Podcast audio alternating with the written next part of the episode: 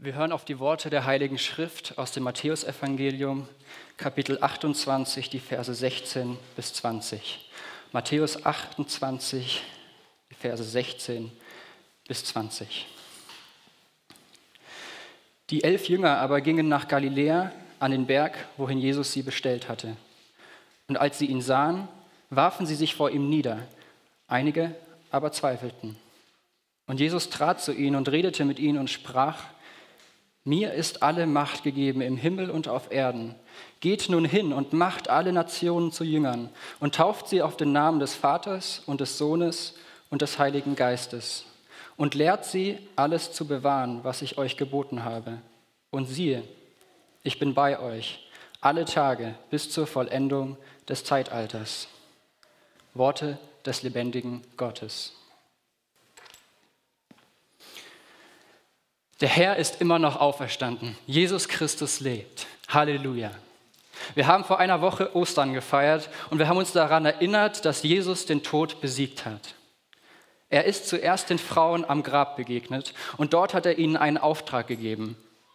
Matthäus 28, Vers 10, da spricht Jesus zu ihnen, fürchtet euch nicht, geht hin, verkündet meinen Brüdern, dass sie hingehen nach Galiläa und dort werden sie mich sehen.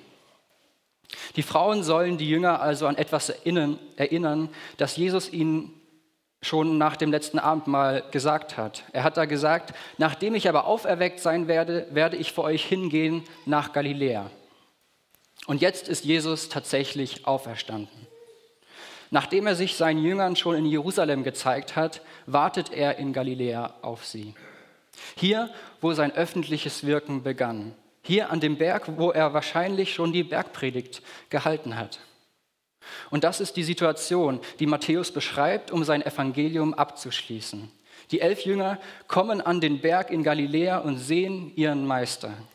In Vers 17 lesen wir, und als sie ihn sahen, warfen sie sich vor ihm nieder. Einige aber zweifelten.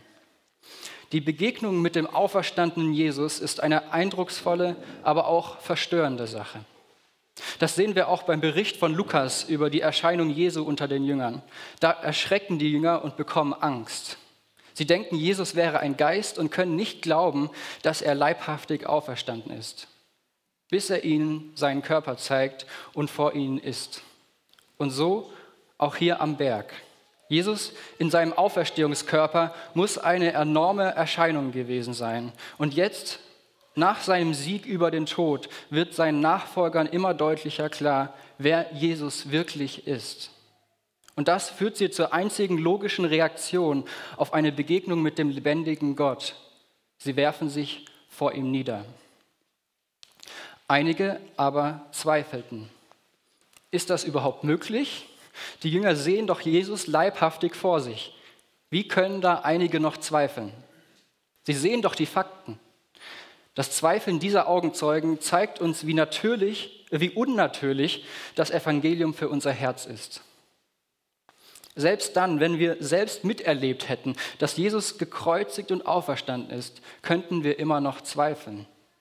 Denn unser Herz ist von Natur aus unfähig, Gott zu erkennen. Und so zweifeln einige Jünger immer noch, obwohl sie den auferstandenen Jesus ja davor in Jerusalem schon gesehen haben und schon seine Wundmale betasten durften. Hieran können wir erkennen, wie unser Glaubensleben als Nachfolger Jesu mit Zweifel durchmischt sein kann. Wir haben den Beweis von Gottes Gegenwart sogar ausgedruckt in einem Buch, aber trotzdem zweifeln wir manchmal an seinem Wort, an seiner Güte, an seinem Sohn. Und bei allem Zweifel dürfen wir dennoch sagen, mit Hiob zusammen, doch ich weiß, mein Erlöser lebt. Wir stützen uns nicht auf unsere eigenen Gefühle und Gedanken, sondern auf die Gewissheit, dass unser Herr auferstanden ist. Wie reagiert Jesus auf diese gemischte Reaktion unter den Jüngern? Die einen fallen nieder und die anderen zweifeln. Bei Markus lesen wir, dass er den Unglauben der Jünger und ihre Herzenshärtigkeit schon in Jerusalem zurechtgewiesen hat. Hier am Berg in Galiläa ist das nicht mehr nötig. Er hat genügend Beweise für seine leibhaftige Auferstehung gegeben. Jesus sieht die Unsicherheit unter den Jüngern und er wendet sich nicht ab. sondern er geht auf sie zu. Vers 18. Und Jesus trat zu ihnen und redete mit ihnen und sprach. Jesus beendet seine Mission auf der Erde, indem er sie weitergibt. Er spricht zu den Männern, die ihn vor einigen Tagen noch verleugnet und verlassen haben. Sie sind bei seiner Gefangennahme weggerannt und haben gedacht, dass jetzt alles vorbei ist. Und jetzt bekommen sie einen Auftrag. Jesus gibt diesen Versagern einen Befehl. Und hinter diesem Auftrag Jesu steckt eine Wahrheit, an die wir uns immer wieder erinnern sollten.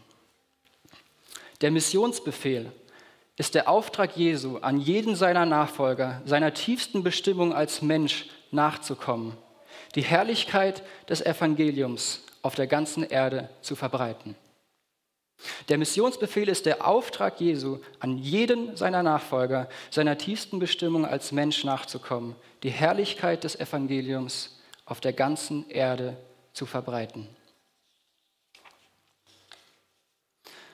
Bei dem, was Jesus hier sagt, ist es wichtig darauf zu achten, dass in der Mitte ein unmöglicher Auftrag steht. Der kann nicht von Menschen ausgeführt werden.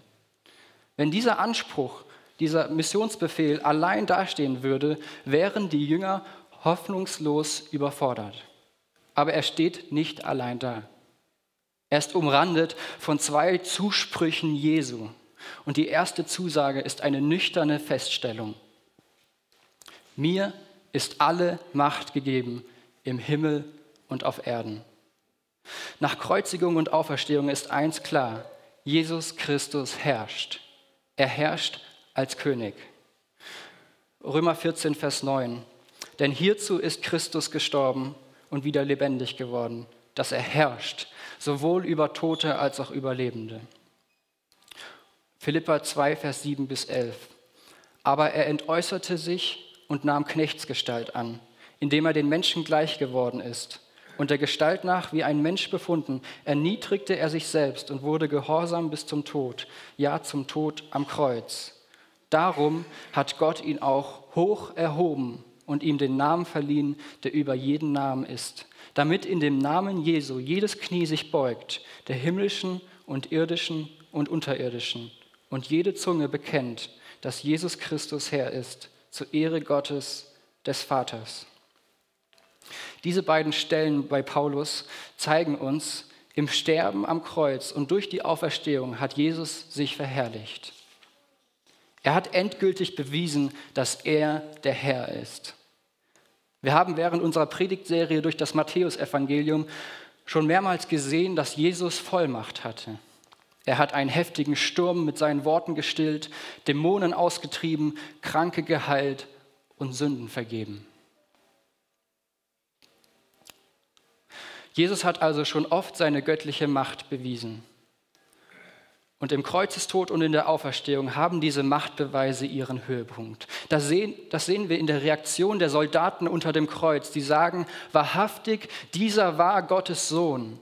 Und als der Jünger Thomas den auferstandenen Jesus betastet, sagt er, mein Herr und mein Gott. Gott, der Sohn, hat sich also verherrlicht und unterstreicht das jetzt mit der Verkündigung, dass er souverän ist. Und das ist Jesu Zuspruch an seine Jünger. Er sagt nicht, euch ist alle Macht gegeben im Himmel und auf Erden, sondern mir ist alle Macht gegeben im Himmel und auf Erden. Und diese Feststellung ist sehr wichtig, um das, was Jesus danach sagt, einordnen zu können. Danach kommt nämlich der unmögliche Anspruch. Vers 19. Geht nun hin und macht alle Nationen zu Jüngern und tauft sie auf den Namen des Vaters und des Sohnes und des Heiligen Geistes und lehrt sie alles zu bewahren, was ich euch geboten habe. Schauen wir uns einmal an, was Jesus hier befiehlt. Ähm, schauen wir uns das ganz genau an. Am besten in einer wortgetreuen Übersetzung, da heißt es dann nämlich, nachdem ihr also hingegangen seid, macht alle Nationen zu Jüngern, sie taufend auf den Namen des Vaters und des Sohnes und des Heiligen Geistes, sie lehrend alles zu bewahren, was ich euch geboten habe. Und wir sehen in dieser äh, wortgetreuen Übersetzung, eigentlich steht hier, nur ein Verb im Imperativ. Es ist ein Befehl, der im Zentrum des Satzes steht. Macht zu Jüngern.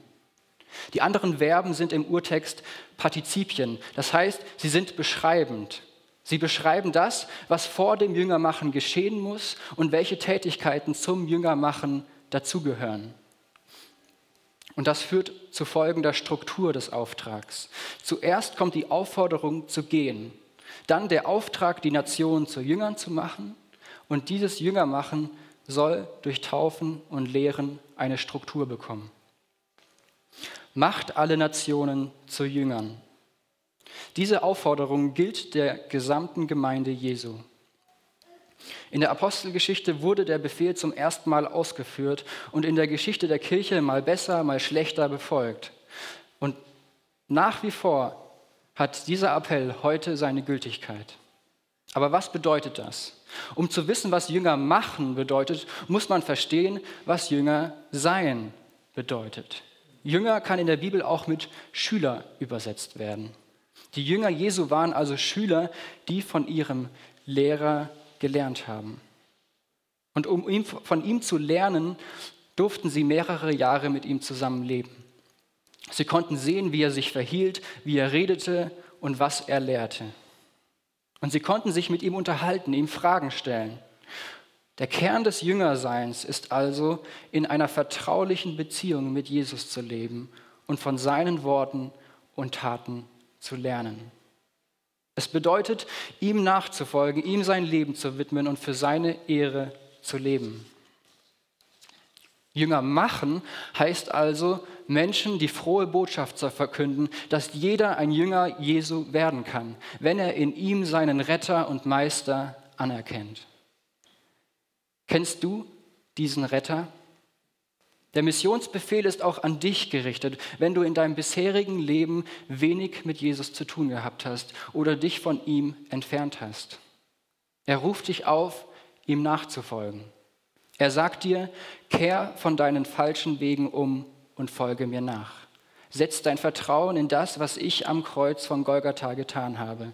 Dort habe ich Gottes gerechten Zorn ertragen, der eigentlich für dich bestimmt war. Jesus kann dir deine Schuld vergeben. So wie du heute hier sitzt, mit all deinen Fehlern, mit all deinen Sünden, mit deiner gesamten Vergangenheit und Gegenwart. Er ruft dich auf, sein Jünger zu werden.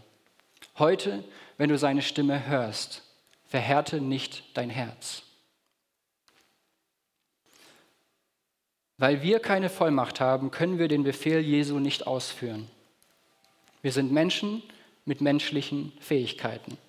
Und hier geht es um übernatürliche Fähigkeiten. Kein Mensch kann andere Jünger, kann andere zu Jüngern Jesu machen.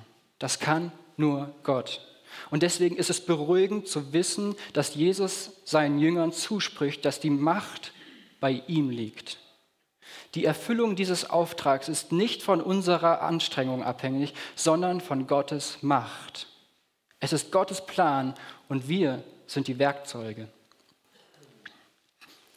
Der engste Kreis der Jünger Jesu, die ursprünglich zwölf, jetzt elf Männer, haben während ihrer Reise mit Jesus schon selbst Jünger gemacht. Sie wurden schon von Jesus losgeschickt, um das Evangelium zu verkündigen.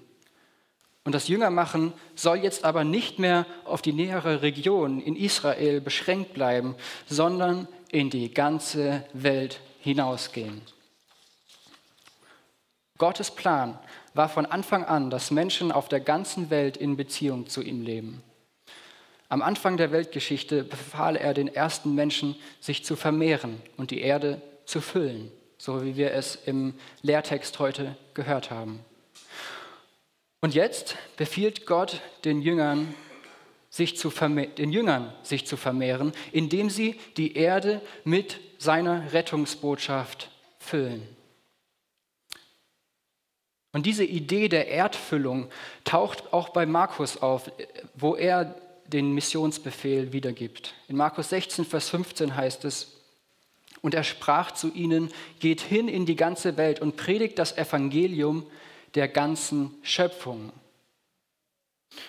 Der Wille Gottes, dass von Israel aus seine Gnade verkündigt wird, wird im Alten Testament schon mehrmals sichtbar. Und auch im Le in Jesu Lebensgeschichte ist das schon vereinzelt sichtbar. Zum Beispiel als Menschen aus den benachbarten Ländern nach Galiläa kommen, weil sie von Jesus gehört haben. Oder am Hauptmann von Kapernaum, dessen großen Glauben Jesus lobt. Und da deutete es sich schon an, Jesus begann seinen Dienst zwar in Israel und diente primär den Juden, doch nach seiner Himmelfahrt sollte sein Dienst international werden.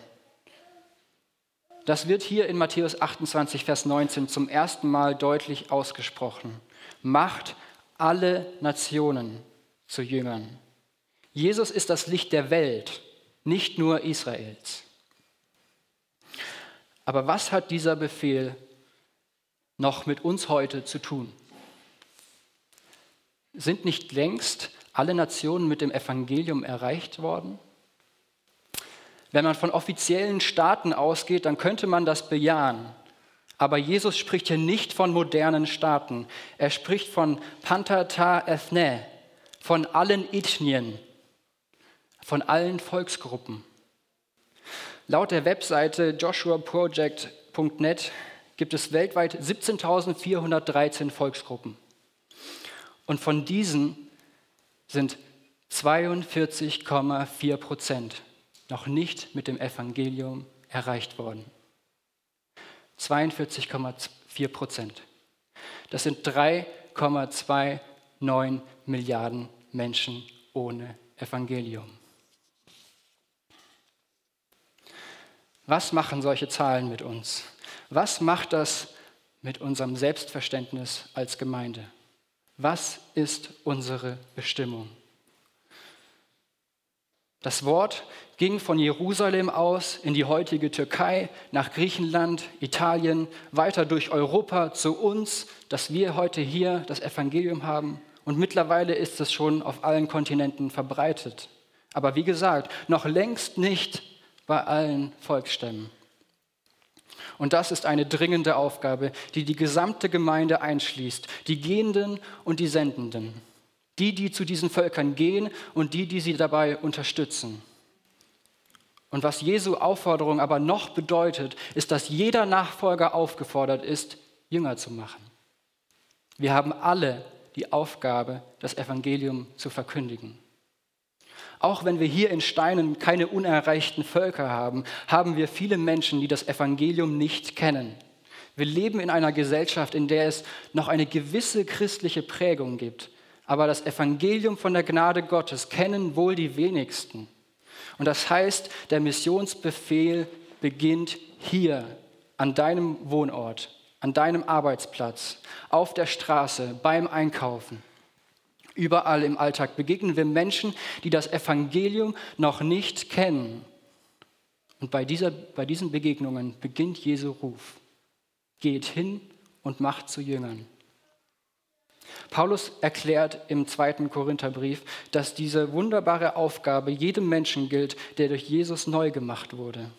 2. Korinther 5, Vers 20. So sind wir nun Gesandte an Christi Stadt indem Gott gleichsam durch uns ermahnt, wir bitten für Christus, lasst euch versöhnen mit Gott. So sind wir nun Gesandte an Christi Stadt. Gesandte heißt auf Latein Missionare. Im weiten Sinn sind wir also alle Missionare. Und was machen Missionare? Sie gehen. Geht nun hin. Jesus fordert von seinen Nachfolgern das, was er selbst vorgelebt hat. Er ist losgegangen. Er ist durch ganz Israel gewandert und den Menschen begegnet. Und jetzt, wenn er bald nicht mehr sichtbar auf der Erde sein wird, gibt er die Aufgabe weiter. Und die Jünger sollen hingehen, bevor sie Jünger machen. Und was heißt das für dich? Vielleicht, dass Jesus will, dass du wirklich hingehst dorthin zu den Volksgruppen, wo das Evangelium noch nicht gehört wurde. Vor allem aber auch, dass du aufhörst zu warten, bis dann endlich der richtige Moment gekommen ist, um über Jesus zu reden. Starte ungezwungene Gespräche über den Glauben. Frage andere Menschen nach ihrer Hoffnung und frage sie, ob du ihnen von deiner Hoffnung erzählen darfst. Und das Wichtigste bei allem Hingehen und Jünger machen ist sich immer wieder an Vers 18 zu erinnern. Jesus sagt, mir ist alle Macht gegeben im Himmel und auf Erden. Und direkt danach folgt die Aufforderung, geht nun hin, beziehungsweise geht also hin. In der Luther-Übersetzung ist das noch stärker ausgedrückt, da steht, darum geht hin. Warum? Weil Jesus alle Macht hat. Das Jüngermachen besteht vor allem aus zwei Aspekten. Taufe und Lehre.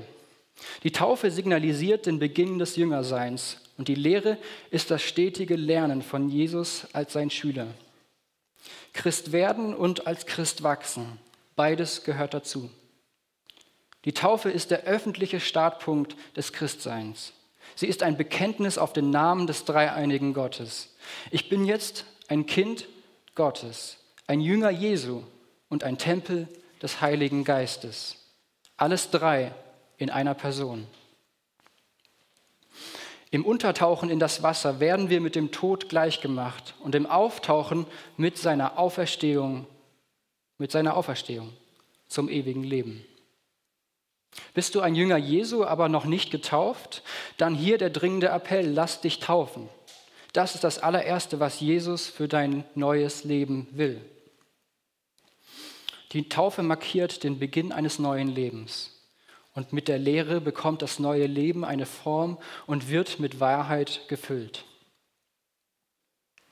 Und lehrt sie alles zu bewahren, was ich euch geboten habe.